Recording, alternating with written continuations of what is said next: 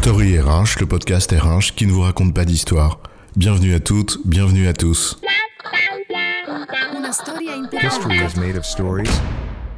Dans cet épisode, une fois n'est pas coutume, nous allons vous raconter une histoire, au sens de l'anecdote, pour mieux comprendre la problématique du mal-être au travail. On ne va pas en faire toute une histoire, c'est ce qu'on dit à la fin, non? Enfin, la fin de nos podcasts. J'ai bon chef Oui, c'est ce qu'on dit à la fin en effet. Mais c'est surtout celui qui a gagné qui dit ça. C'était qu'un jeu, dit le vainqueur. On va pas en faire toute une histoire. Parce que c'est bien là le privilège du vainqueur, celui d'écrire l'histoire, puisque c'est son récit qu'on entendra. Mais la petite musique du perdant ou de l'anonyme, cette Il était une fois, qui raconte la petite histoire dont on peut toujours se demander si elle fait ou non la grande, écoutez la petite histoire. Juste histoire de pas se raconter d'histoire. Alors, va pour une anecdote. Petite, hein. Sauf peut-être précisément pour celui qui l'a vécu. Tu sais, celui dont on parle de l'expérience, qu'il soit client ou collaborateur, comme si l'on découvrait que les gens tirent des enseignements de ce qu'ils vivent. Tirons donc un enseignement d'une anecdote qui montre comment l'expérience client et l'expérience collaborateur se rejoignent pour raconter l'histoire de l'organisation du travail et ses conséquences. La petite histoire du mal-être au travail, on vous la raconte pour éviter qu'on se la raconte sur le sujet. C'est l'histoire d'un vendeur. De pommes, de poires, de Scooby-Doo ou d'oranges. Va savoir. Quelque part dans l'espace-temps entre Paris et 2007, après un changement de titulaire de contrat pour mon téléphone portable, je vous passe les détails de l'histoire, paf, le jour de la date anniversaire du dit contrat, Ton téléphone, enfin pardon, ton smartphone, c'est plus classe, bah il marche plus.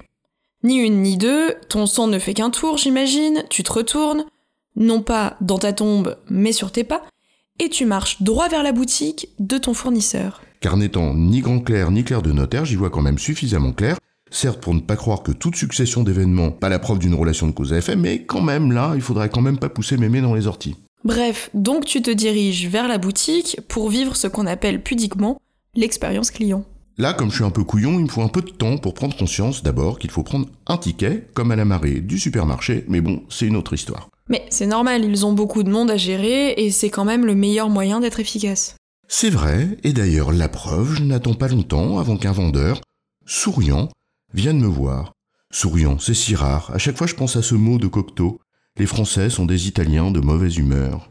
Bon, ne tourne pas autour du pot, ne lambine pas en chemin, c'est vraiment chiant quand quelqu'un te raconte une histoire et te perd dans les méandres de ses digressions. Donc, en résumé, le vendeur, souriant et poli, ne t'a pas fait attendre.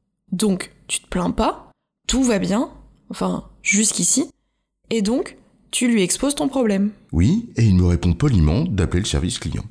Euh, T'es mignon là, mais t'as pas bien compris mon téléphone, il ne marche pas, donc je ne peux pas appeler le service client. Eh bien, appelez de votre fixe, chez vous, me dit-il toujours aussi poliment. Et chez toi, bah évidemment, t'as pas de fixe, que des portables.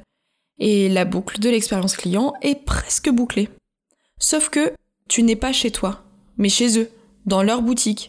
Donc j'imagine que tu lui demandes de le faire. Bah oui, ça tombe sous le sens, sauf qu'en l'occurrence, tout penaud, il me répond qu'il est désolé, mais qu'il n'a pas le droit d'appeler le service client. Et je rétorque, en restant souriant aussi, que c'est là précisément, à ce point exact, que se situe la limite de mon sens de l'humour. Et il comprend que tu es bien assez têtu pour rester dans sa boutique le temps qu'il faudra pour résoudre le problème. Commence donc une attente qui va être longue. Pas tant que ça, au bout de 20 minutes, le même vendeur revient vers moi, prend son téléphone portable, personnel, appelle lui-même le service client qui évidemment solutionne le problème en quelques secondes. Peut-être simplement le temps de cocher la bonne case, ou de corriger je ne sais quelle erreur facile.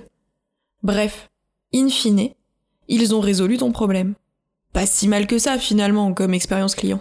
Sauf que là, on en arrive au point d'inflexion, au point de bascule, quand la dite expérience client renvoie à l'expérience collaborateur. Car à ce moment, le vendeur me regarde et me dit Vous comprenez pourquoi on est stressé chez... Bip Soit il respecte ce qu'on lui demande, le travail prescrit, mais il ne fait pas ce qu'il faut, c'est-à-dire résoudre le problème du client, et comme il est animé de la volonté de bien faire les choses, bah, il a mal au ventre. Soit à l'inverse, il fait ce qu'il faut pour résoudre le problème du client, mais comme on ne lui laisse pas de marge de manœuvre, il est obligé de contrevenir aux ordres, en un mot de tricher, donc il a mal au ventre parce que c'est quelqu'un d'honnête.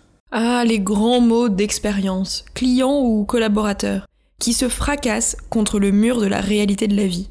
En l'occurrence, cette vie, c'est ce qu'on appelle le travail, et la manière dont il est organisé. Voilà une petite histoire à méditer pour celles et ceux qui s'interrogent sur ce fameux sens qu'il faudrait donner au travail. Peut-être faut-il regarder le contenu même de ce travail, et donc de la manière dont il est organisé. En résumé, les causes du mal-être au travail sont certainement multifactorielles. Mais l'autonomie, à savoir les marges de manœuvre qu'on laisse à celles et ceux qui travaillent, y est vraisemblablement déterminante. Or, ce sujet questionne en profondeur les modes d'organisation, en tout cas au moins certaines de leurs dérives. J'ai bon chef Oui, tu as bon, comme quoi on peut aussi raconter des histoires. Story le podcast RH qui ne vous raconte pas d'histoire. Retrouvez tous les épisodes sur storyrh.fr.